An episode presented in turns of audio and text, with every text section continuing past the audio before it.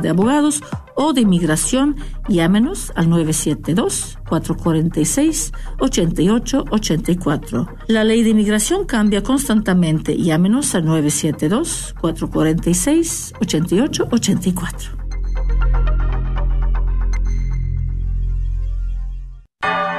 Gracias por escuchar KJON 850 AM en la red Radio Guadalupe, radio para su alma, la voz fiel al Evangelio y al Magisterio de la Iglesia.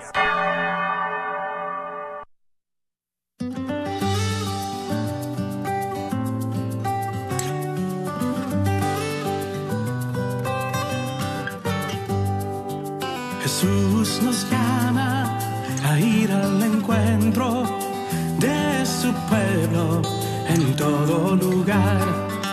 Jesús nos llama a ser misioneros, llevando paz y caridad. Hoy es el tiempo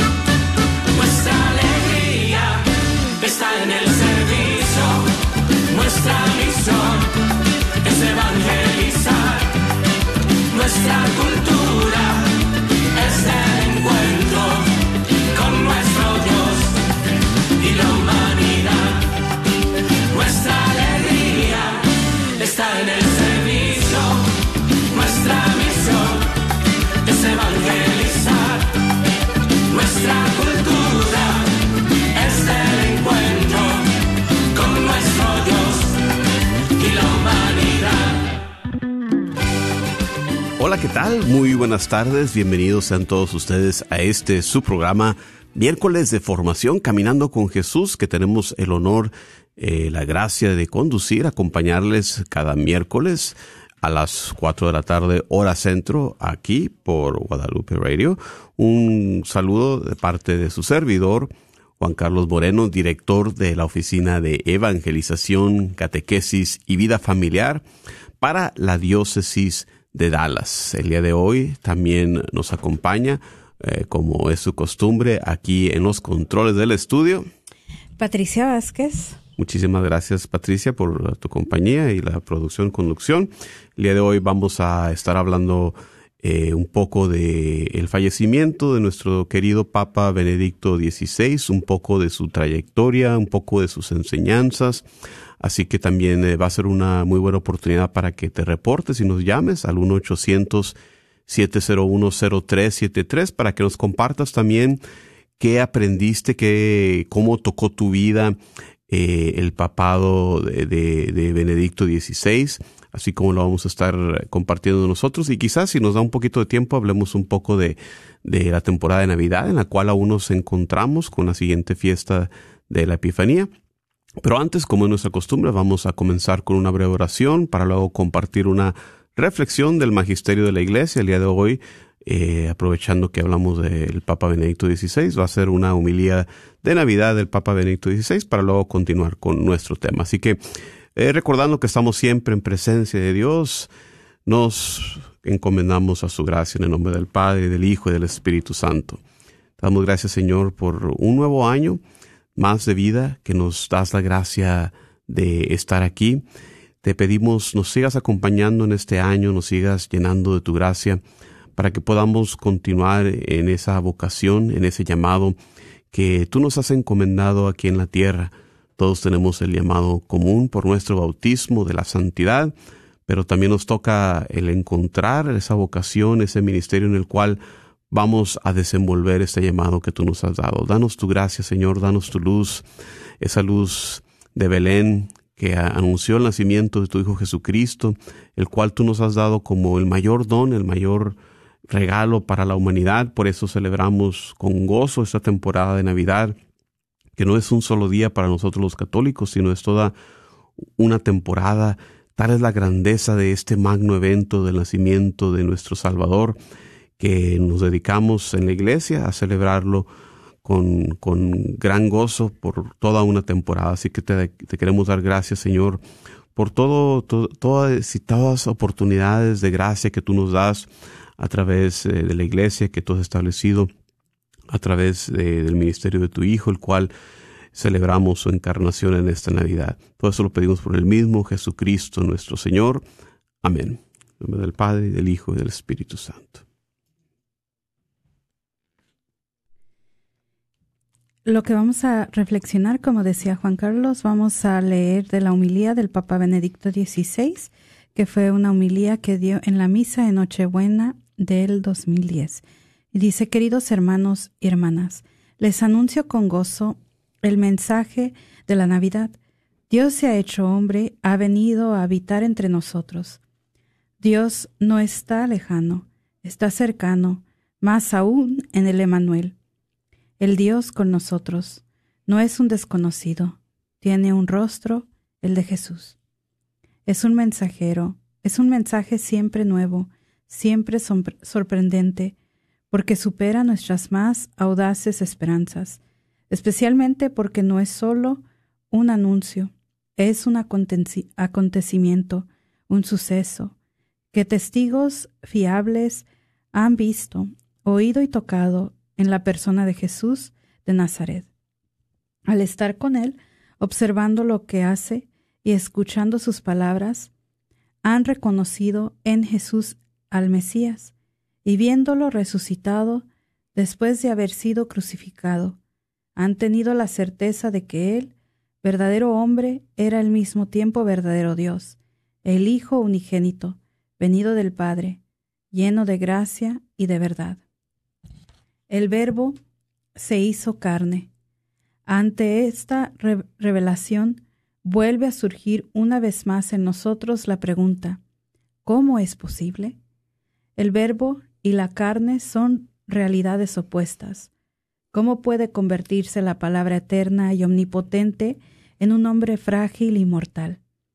No hay más que una respuesta, el, el amor. El que ama quiere compartir con el amado, quiere estar unido a él, y la Sagrada Escritura nos presenta precisamente la gran historia del amor de Dios por su pueblo, que culmina en Jesucristo. En realidad, Dios no cambia, es fiel a sí mismo. El que ha creado el mundo es el mismo que ha llamado a Abraham y que ha revelado el propio nombre a Moisés. Yo soy el que soy, el Dios de Abraham, Isaac y Jacob, Dios misericordioso y piadoso, rico en amor y fidelidad. Dios no cambia desde siempre y por siempre, es amor. Es en sí mismo comunión, unidad en la Trinidad, y cada uno de sus obras y palabras tienden a la comunión. La encarnación es la cumbre de la creación, cuando por voluntad del Padre y la acción del Espíritu Santo se formó en el regazo de María Jesús, Hijo de Dios hecho hombre, la creación alcanzó su cima, el principio, el principio ordenador del universo, el Logos, comenzó a existir en el mundo, en un tiempo y en un lugar. El Verbo se hizo carne. La luz de esta verdad se manifiesta a quien la acoge con fe, porque es un misterio de amor. Solo los que se abren al amor son cubiertos por la luz de la Navidad. Así fue en la noche de Belén, y así también es hoy. La encarnación del Hijo de Dios es un acontecimiento que ha ocurrido en la historia, pero que al mismo tiempo la, la supera. En la noche del mundo se enciende una nueva luz que se dejó ver por los ojos sencillos de la fe, del corazón manso y humilde de quien espera al Salvador. Si la verdad fuera sólo una fórmula matemática, en cierto sentido se impondría por sí misma, pero si la verdad es amor, pide la fe el sí de nuestro corazón. Y en efecto, ¿qué busca nuestro corazón sino una verdad que sea amor? La busca el niño con sus preguntas tan desarmantes y estimulantes. La busca el joven necesitado de encontrar el sentido profundo de la propia vida.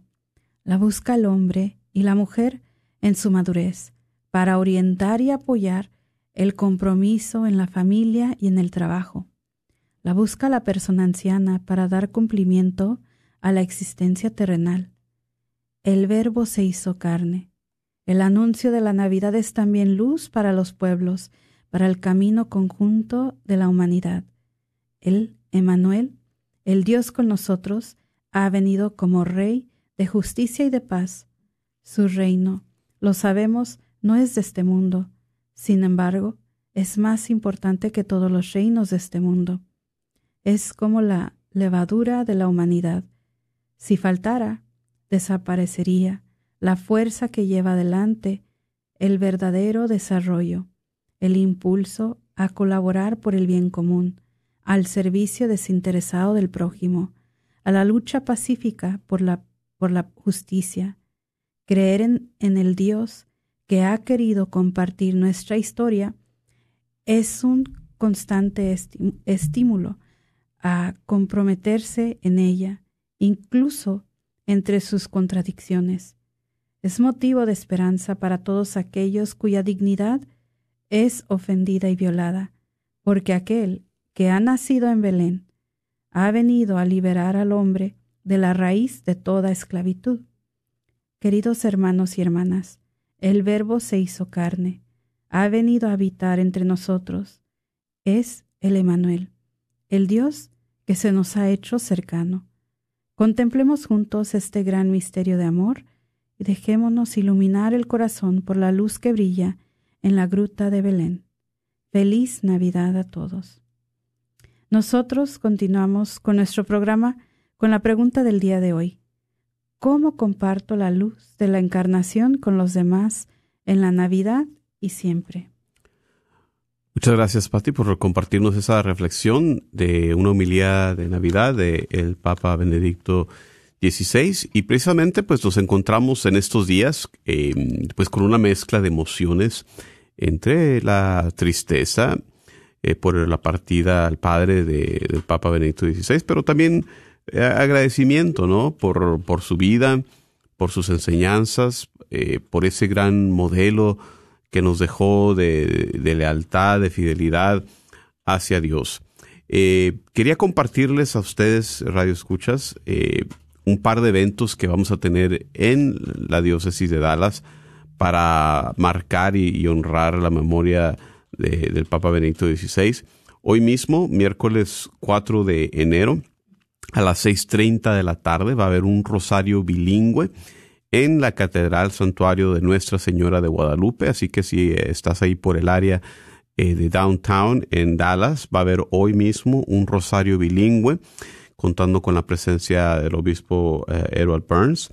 Hoy a las 6.30 en la Catedral Santuario de Nuestra Señora de Guadalupe. Y el día de mañana va a haber una misa memorial, mañana jueves 5 de enero a las 12 del mediodía. Eh, también en la Catedral Santuario de Nuestra Señora de Guadalupe, contando con la presencia del obispo Edward Burns, el obispo Kelly ah, de la diócesis de Dallas. Así que espero eh, puedas acompañarnos si estás en el área, si trabajas ahí cerca, eh, puedes tomarte tu almuerzo y acompañarnos. Eh, a esta misa memorial, honrando la, memoria, el ministerio petrino y, la vida del Papa Benedicto XVI. Mañana jueves, enero 5, a las 12 en la Catedral Santuario de Nuestra Señora de Guadalupe. Y un poco para tomarnos un tiempo de, reflexionar sobre su vida, sobre sus enseñanzas. como ustedes sabrán, el Papa Benedicto XVI fue un gran teólogo, fue un gran intelectual. Comenzó su trayectoria eh, como perito, que, quiere decir un teólogo experto, en el Concilio Vaticano II. A, la corta edad, bueno, eh, podemos decir la temprana edad para, para ser teólogo, porque es una especialidad, es una rama que, que usualmente una persona no sobresale, pues hasta que tiene una mayor edad. Pero tenía 35 años eh, eh, Joseph Ratzinger, que es un nombre de pila, cuando participó en el Concilio Vaticano II eh, bajo la invitación del obispo de Colonia, allá en Alemania, por el obispo cardenal Joseph Frings. Y entonces eh, Joseph Ratzinger eh, tuvo una gran participación a pesar de su, su, temprana edad. Trabajó hombro con hombro con grandes teólogos de esa época, grandes en aquel entonces y grandes también muchos de ellos el día de hoy, personas como Yves Congar, eh, Henri de Lubac, Edward Skillebeck, Hans Kuhn, Karl Rahner, todos los grandes luminarios que, que, que aún podemos estudiar el día de hoy pues él trabajó junto con ellos. Em, fue ordenado obispo después y cardenal. En el año de 1981 fue nombrado prefecto para la Congregación para la Doctrina de la Fe eh, bajo el Papa Juan Pablo II. Y fue a partir de, de este evento, de este nombramiento en 1981, que Joseph Ratzinger, el cardenal Joseph Ratzinger, se convierte en uno de los colaboradores más cercanos con ahora San Juan Pablo II. Y, de hecho, una, uno de los grandes resultados de esta colaboración que no podemos dejar de mencionar en este trayecto de la reseña de la vida de, del, del Papa Benedicto XVI es que durante un periodo entre 1986 a 1992 eh, el Papa Juan Pablo II lo dejó encargado en una comisión responsable de escribir el catecismo de la Iglesia Católica que tenemos el día de hoy y, que sigue siendo reconocido universalmente pues como uno de los grandes logros del pontificado de San Juan Pablo II y que fue realizado pues también gracias a la colaboración de este gran teólogo, la dirección de, de Joseph Ratzinger, en aquel entonces cardenal, cabeza de la congregación de la doctrina de la fe. Em, después del fallecimiento de San Juan Pablo II en el 2005, eh, el cardenal Joseph Ratzinger predicó la humilía funeral y, fue algo que, si lo puedes buscar, te recomiendo que, que, que busques el texto fue donde habla de, esa famosa frase de la dictadura del relativismo que infectaba a la sociedad y también a la iglesia, ¿no? Y, en parte es una de las razones eh, con ese mensaje que da y, también obviamente la dirección del Espíritu Santo que es elegido como Papa ese año en el 2005. Y, y si estabas tú em, al tanto de, las noticias de la iglesia, si, si, si, como yo estabas ahí presente y, siguiendo, pues tú recordarás que mucha gente esperaba en aquel entonces que iba a desempeñar su pontificado pues de la misma manera que se había desempeñado como prefecto de la Congregación para la Doctrina de la Fe.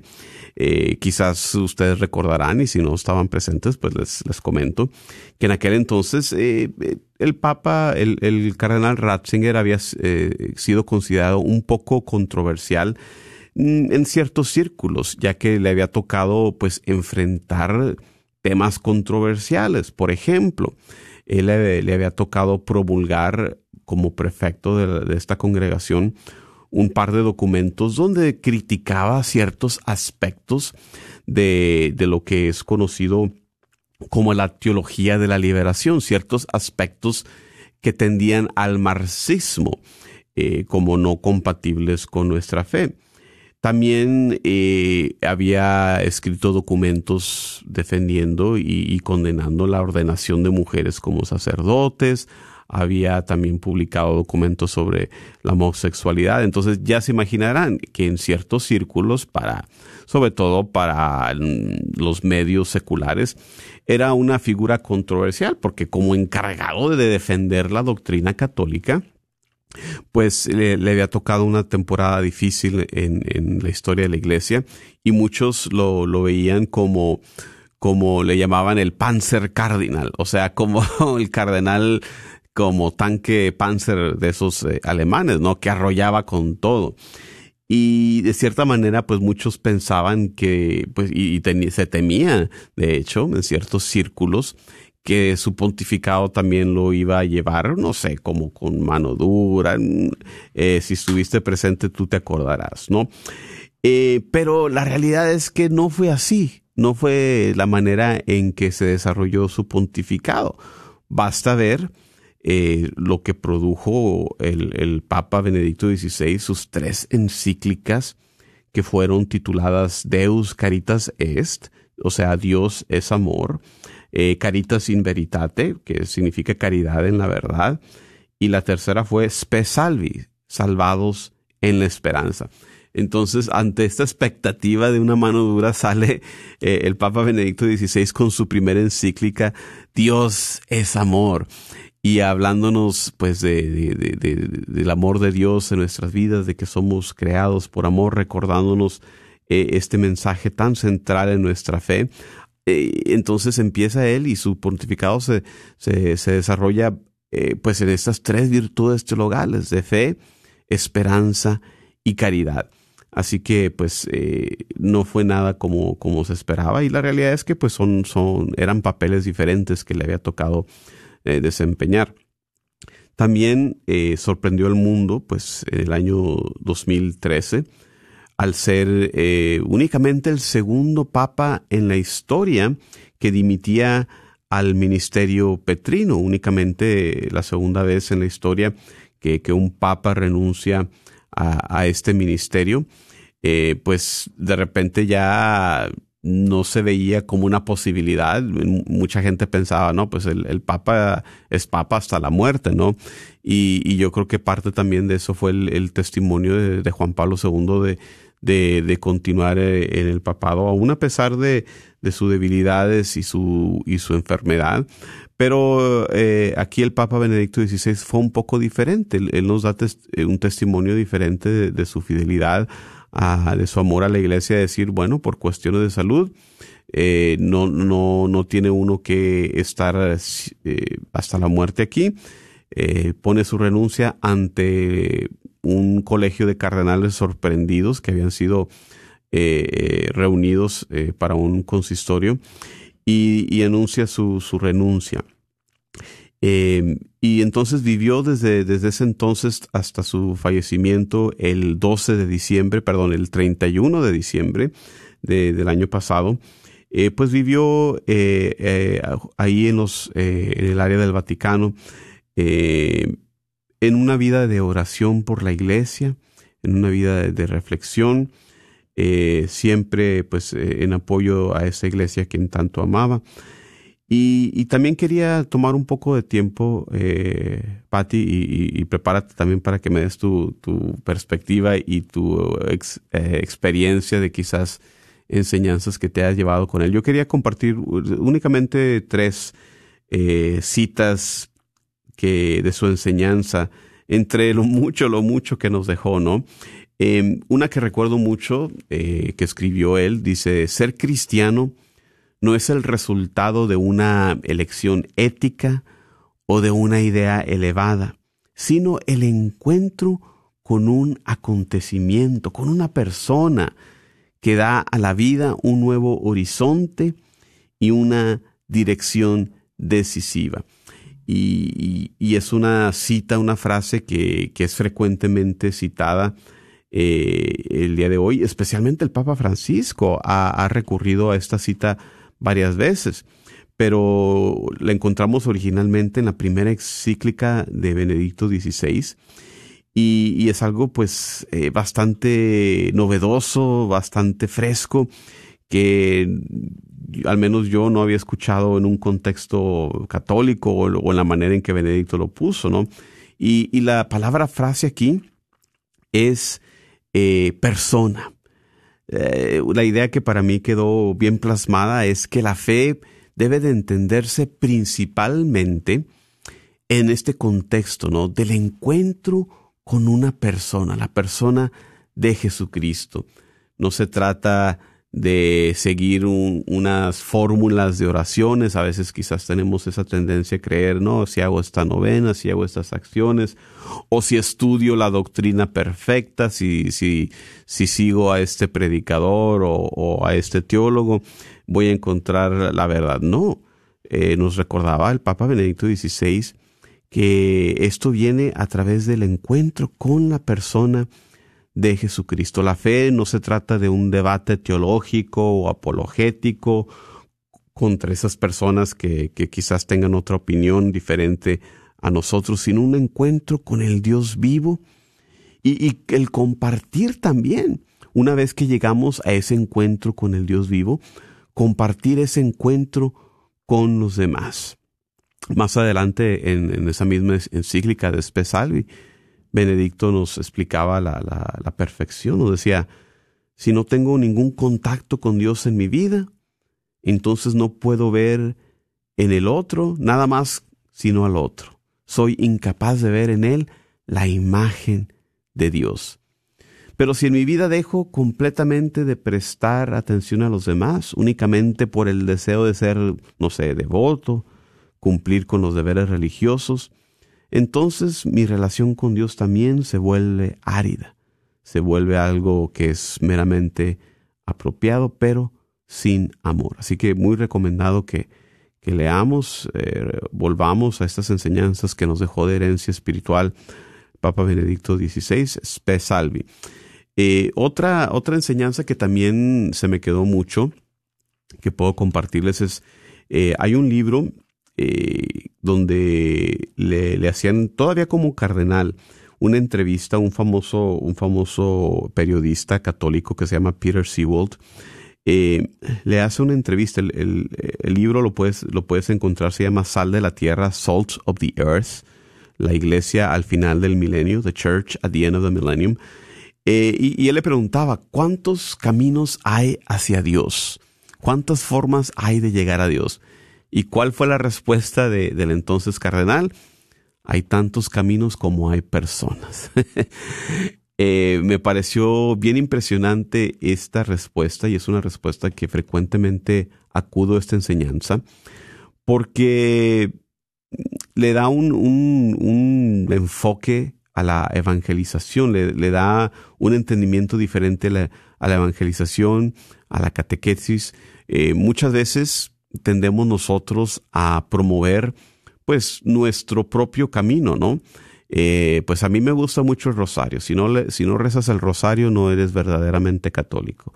O yo soy de tal grupo. Si no perteneces a tal grupo, no, no, no estás siguiendo a Dios. Y así, sea lo que sea, sea eh, nuestra, nuestras ideas particulares en un marco teológico, catequético o de algún ministerio. ¿Y, qué nos está diciendo aquí el Papa Benedicto XVI? No, eh, Jesucristo es el único camino.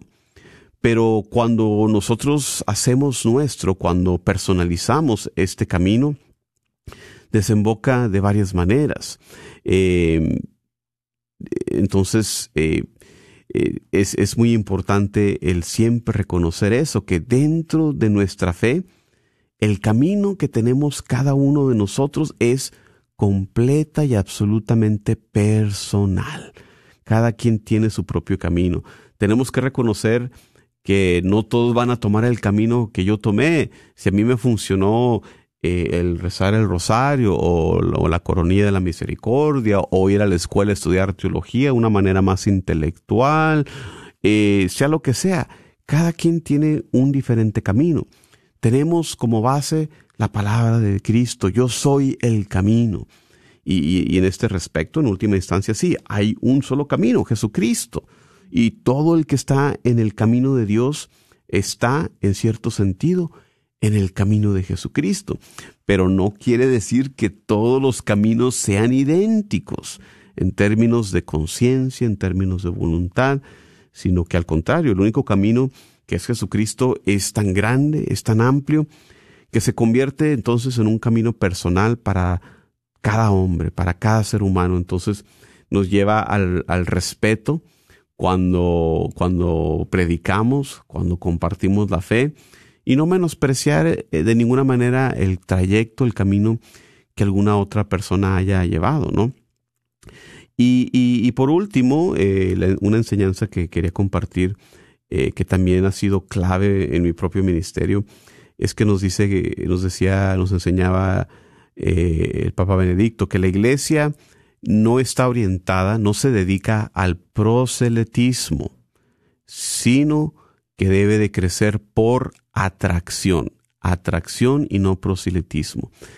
Em, una vez más, otra idea del Papa Benedicto XVI que también se le ha asociado muy cercanamente, la ha tomado como suya el Papa Francisco, pero él la menciona, eh, el Papa Benedicto XVI, en la sesión inaugural de la quinta conferencia general de obispos de América Latina y el Caribe, lo que se le conoce como el CELAM. Y, esto sucedió pues en, Aparecida, allá en Brasil, en el año 2007 y nos da estas palabras eh, eh, eh, en, este, en esta conferencia que fue famosa y tenemos los documentos de Aparecida en esta asamblea que fue bajo la dirección precisamente del cardenal Jorge Bergoglio, que hoy en día es el, nuestro Santo Padre, el Papa Francisco. Y, como les digo, bajo esta reunión salen los documentos de Aparecida, que son otros documentos que también les puedo recomendar el día de hoy que puedan ver. Em, y, pues podría, nombrar muchos más, eh, quería resumirlo en tres, eh, pero quería también escuchar de ti. Llámanos al 1-800-701-0373. Eh, compártenos cómo marcó tu vida el pontificado del Papa Benedicto XVI. Y al igual, ahorita vamos a hablar un poco de la Navidad, de cómo continuamos en esta temporada y tenemos esa pregunta clave para el día de hoy de cómo compartimos la luz de la encarnación en esta Navidad y siempre llámanos 1-800-701-0373. Patti, ¿cómo te marcó a ti tu vivencia de fe? No sé, si quizás eh, eh, alguno de sus enseñanzas, de sus libros, eh, ¿qué nos comentas? A mí en lo personal lo que más me marcó el Papa Benedicto XVI fue precisamente eso, sus enseñanzas muy profundas, pero la gente a veces yo escuchaba, ¿verdad? Como el amarillismo a veces en las redes que decían que era algo tan difícil cuando era de lo más sencillo. era escrito, ¿verdad? Pero te tocaba, o sea, te ponía a pensar.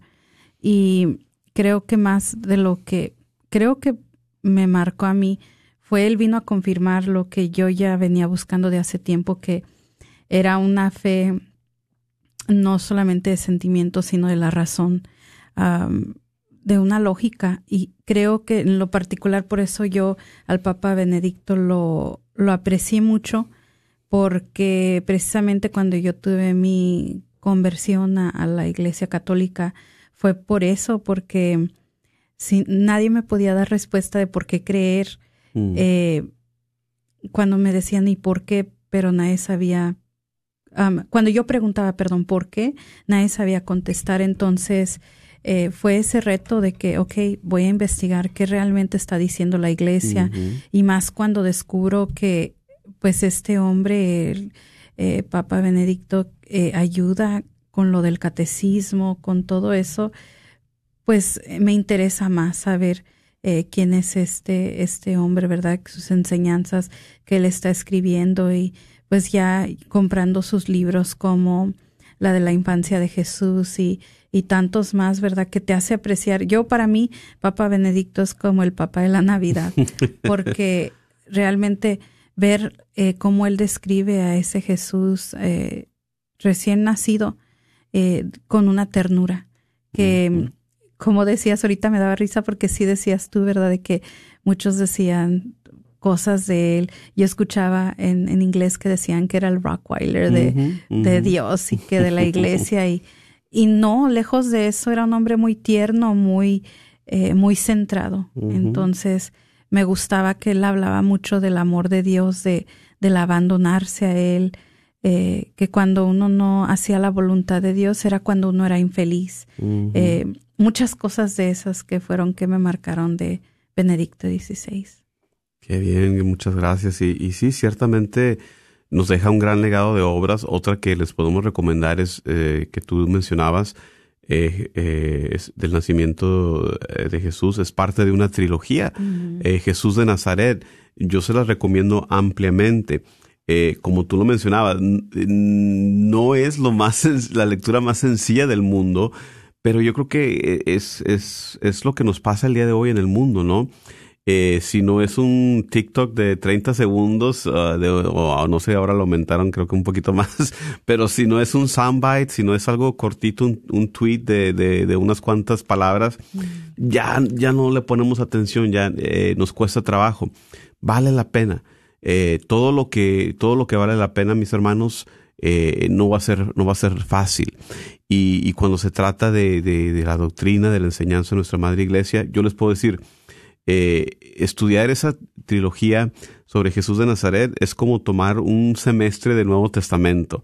Eh, porque, les puedo decir porque justo en ese entonces yo recién había terminado un semestre del Nuevo Testamento y me pongo a leer este libro y digo, casi me pude haber ahorrado lo que pagué porque te da, te da, te daba eh, Benedicto XVI eh, que, que, que, vivió en ese contexto de, de, de los estudios bíblicos de, de la crítica literaria eh, y reconociendo pues su valor, eh, su lugar que tiene dentro de un, de un, estudio de Biblia dentro de la fe, pero llamando también a, a ir más allá de eso. Entonces, eh, si, si quieres crecer en tu fe, esa trilogía es, es magnífica. Eh, también me, me, acuerdo haber leído, tiene eh, un libro sobre el libro de Génesis, que es una exegesis sobre los relatos de la creación, otra cosa que, wow, o sea, simplemente te hable, te abre otros horizontes, otras perspectivas, ¿no?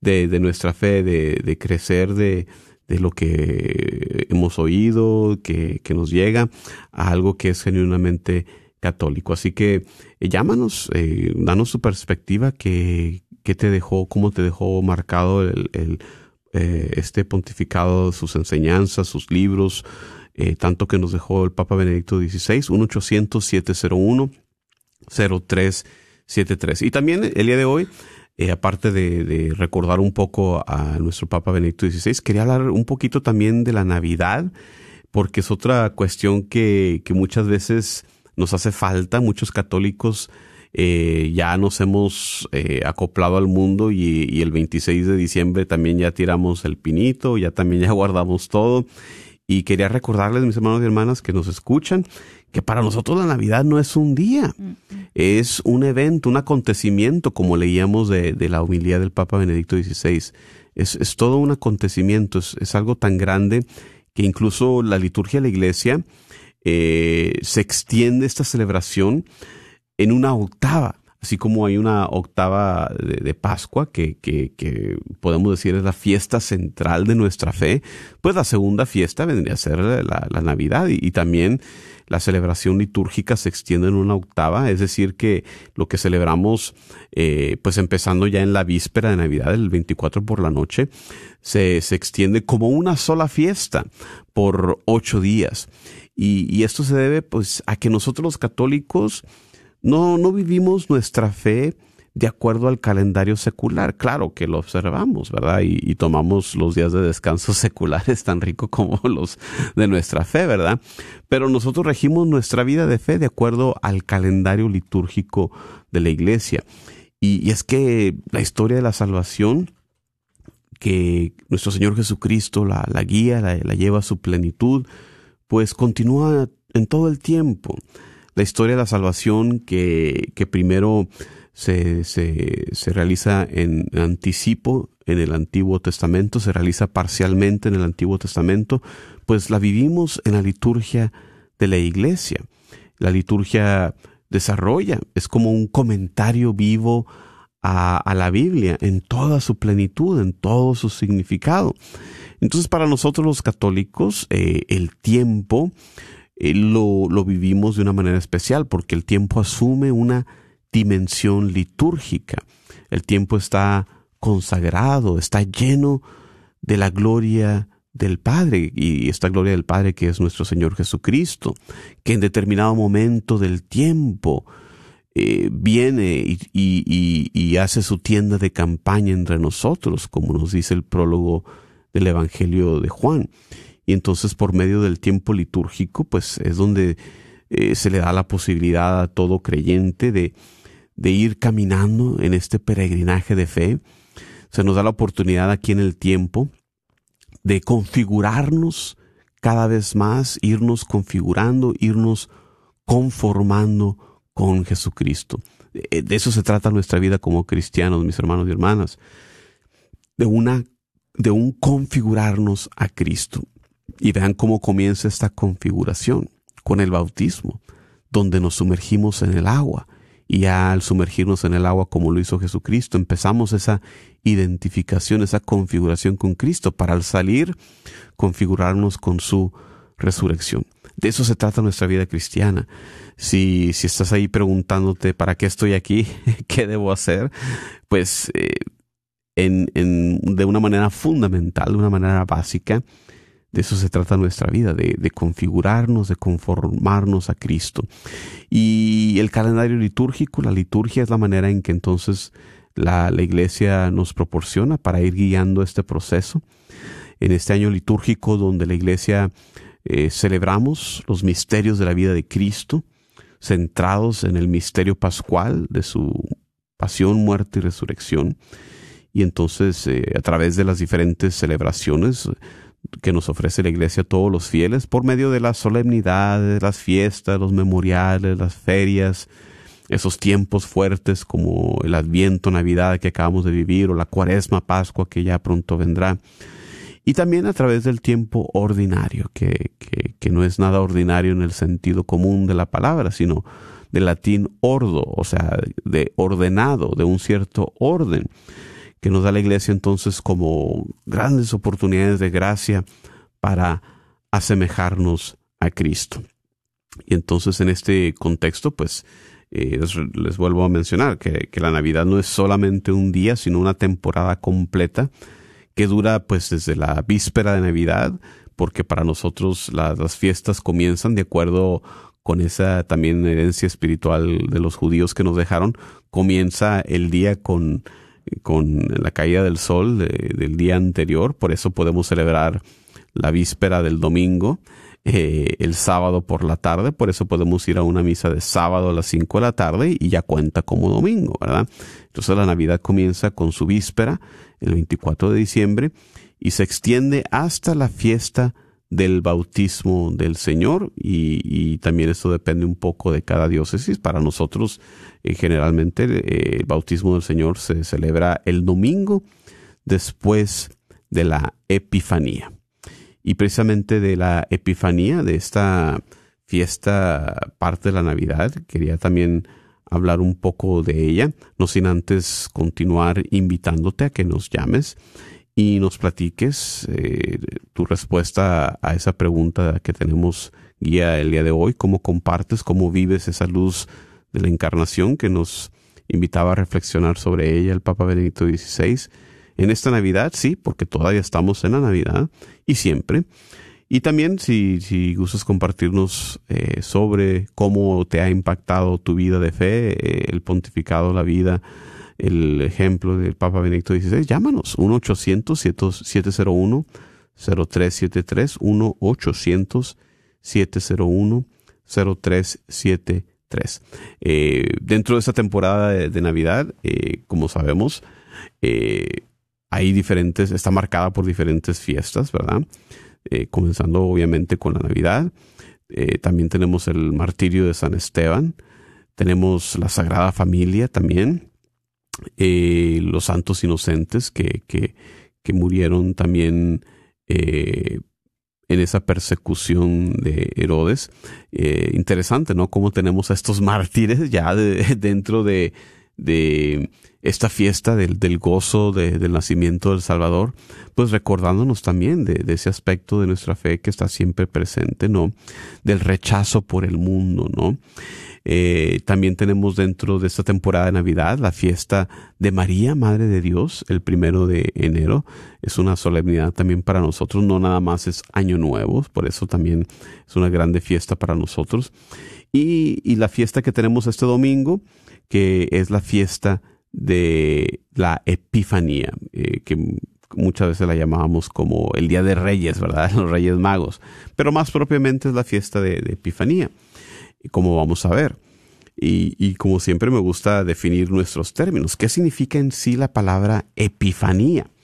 Pues la palabra Epifanía viene del griego y significa manifestación de la divinidad.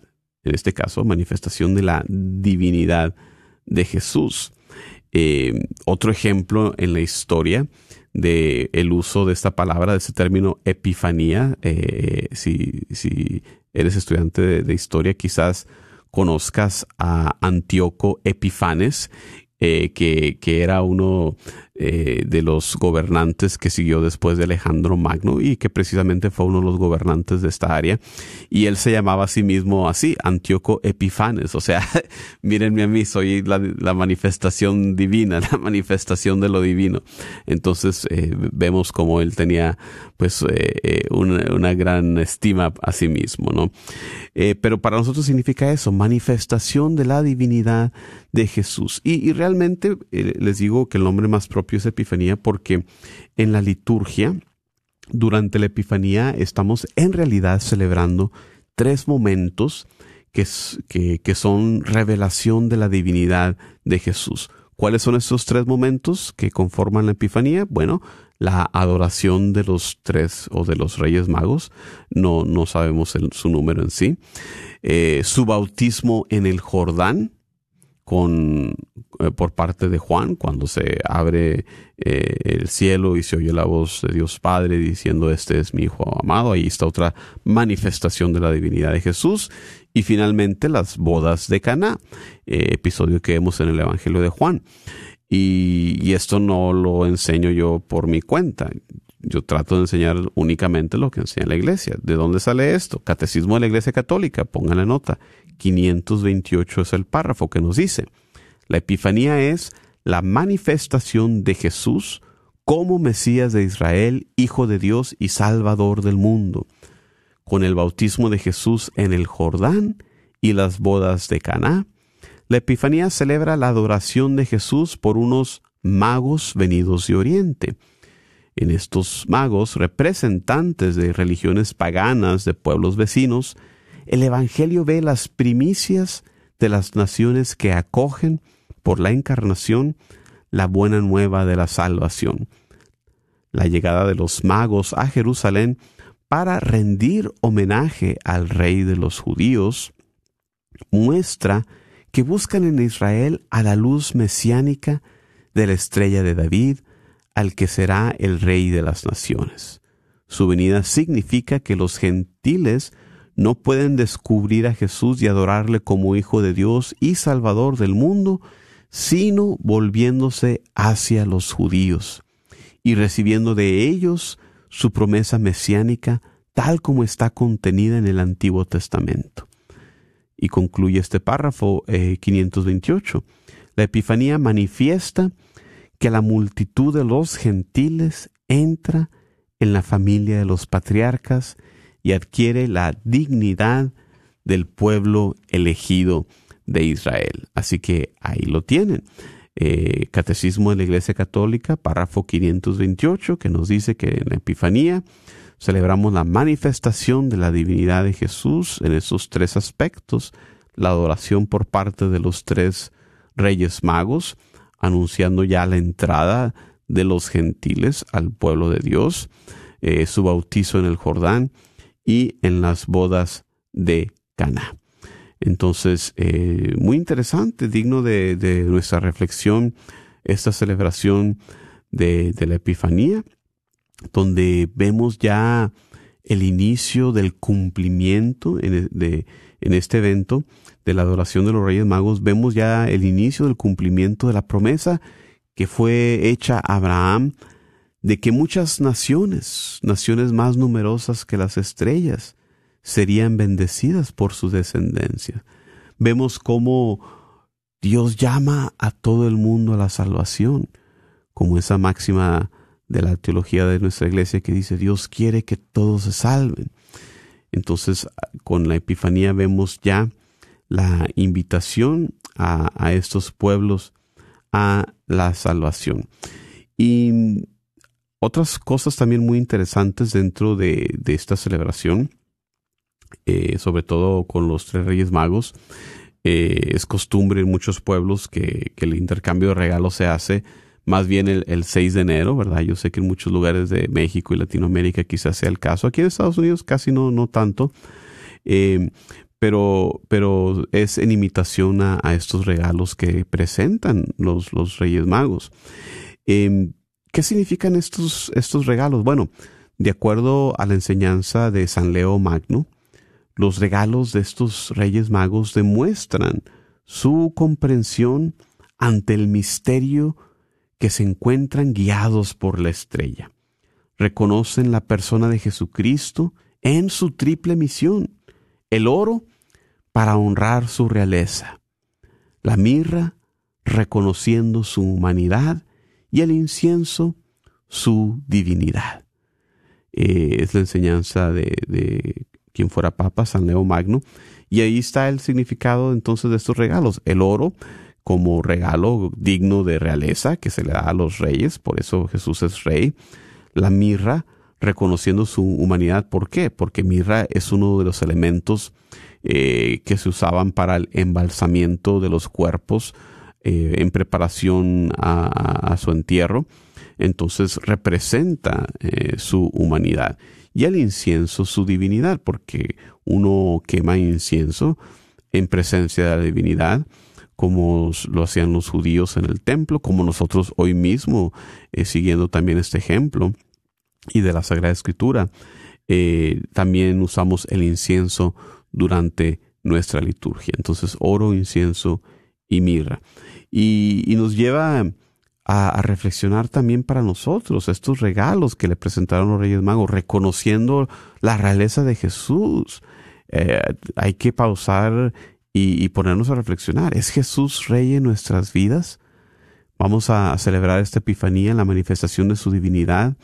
Él es eh, el Dios, el centro de nuestras vidas, o tenemos ya, nos hemos hecho ídolos de otras cosas, como el placer, como la tecnología, como la comida, como la bebida. ¿Es Jesús Rey en nuestras vidas? ¿Es Él el que guía nuestras decisiones? ¿Es Él nuestro Dios? ¿Seguimos sus mandamientos? otra cosa que nos debe llevar a reflexionar viendo estos regalos, la mirra, la mirra hay que mencionarlo, es una sustancia muy amarga y eso nos lleva a reflexionar. ¿Podemos nosotros ser fieles y seguir a Dios sabiendo también que hay un lado amargo, que va a venir la cruz, porque es muy fácil seguir a Dios cuando nos encontramos eh, bien.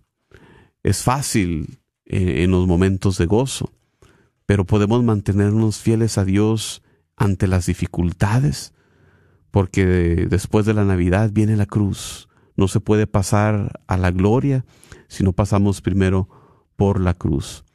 Y, y también reflexionando sobre el incienso, le damos nosotros a Dios un incienso de manera de un culto verdadero cuando vamos a misa se nos hace larga. ¿Cuánta gente no vimos se queja? El Padre inspirado por ahí se pasa de, lo usual, de esos 12, 15 minutos usual en, una muy buena homilía.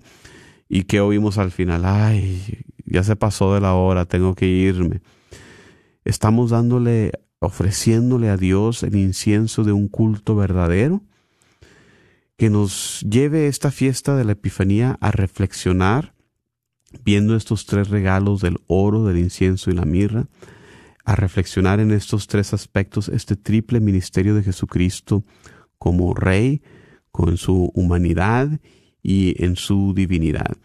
Y finalmente también eh, cabe, yo creo, reflexionar en esa estrella que nos da esa luz, esa estrella que guió a los Reyes Magos. Eh, ellos fueron siguiendo una luz, buscando esa luz. Esa estrella que ellos iban siguiendo aparece en el cielo ilumina su camino, ilumina su entendimiento, su mente, su corazón, los lleva a buscar esa luz de Cristo. Los Reyes Magos son fieles, van siguiendo fielmente a, esa luz que los ilumina interiormente y así es como encuentran al Señor. Y ese recorrido, ese peregrinar de ellos, yo creo que lo podemos ver simbolizado el destino de todos nosotros. Nuestra vida es un camino, es un peregrinar que es iluminado por las luces que nos permiten ver el sendero. Así que con esta reflexión eh, espero que, que celebremos con fe esta epifanía del Señor, esa manifestación de su divinidad. Nos despedimos también dándole gracias a Dios por su presencia entre nosotros, pidiendo que siga dándonos esa luz en nuestras vidas para que fielmente la podamos seguir y que así como los reyes magos lo encontraron, también nosotros en nuestro peregrinar de nuestra vida podamos encontrarlos al final. Muchísimas gracias, Dios les bendiga.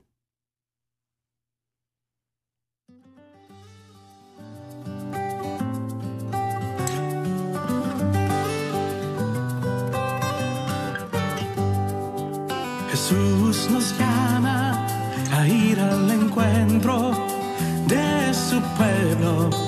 todo lugar. Jesús nos llama a ser misioneros, llevando paz y caridad. Hoy es el tiempo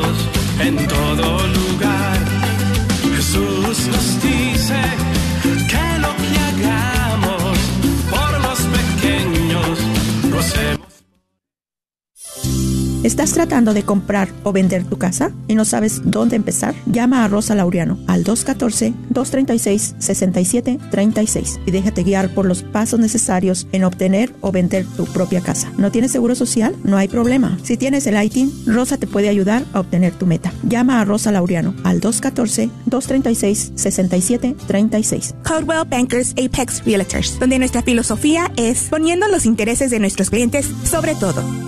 Este es un patrocinio para la red Radio Guadalupe. ¿Buscas un regalo para un ser querido para esta Navidad? ¿Sabías que la Radio Guadalupe estará rifando un Mercedes-Benz CLA 250 del año 2023 este próximo 24 de febrero? Considera regalar uno de nuestros boletos. Recuerda que los boletos son a 25 cada uno o si compras cuatro te llevas uno de regalo. 5 por 100. Ojalá y que consideres apoyar este ministerio de evangelización que es tu Radio Guadalupe, Radio para tu alma. Todo lo recaudado es a beneficio de esta, tu Radio Guadalupe, una rifa que se hace por medio de nuestra fundación, La Promesa, que es sin fines de lucro. Encuentra los boletos en las siguientes tiendas. Santa Faustina frente a la parroquia de San Juan Diego, Librería Parroquial en Oak Cliff, Tienda Católica Shalom en Garland, Texas, El Sagrado Corazón dentro del Wagner Bazar y las taquerías de Don Cuco, con sus tres localidades.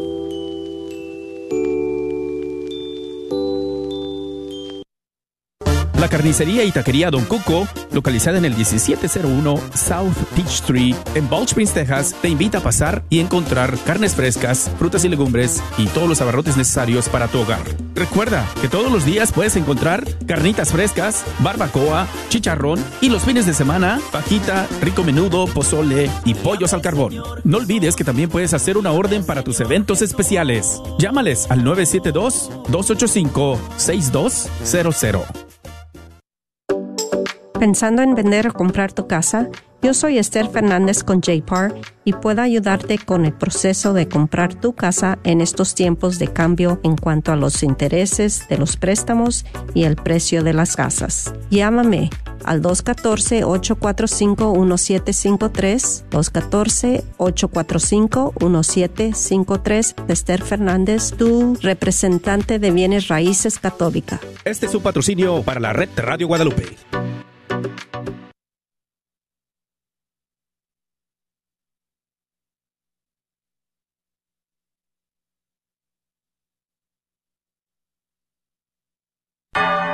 Gracias por escuchar KJON 850 AM en la red Radio Guadalupe, radio para su alma, la voz fiel al Evangelio y al Magisterio de la Iglesia.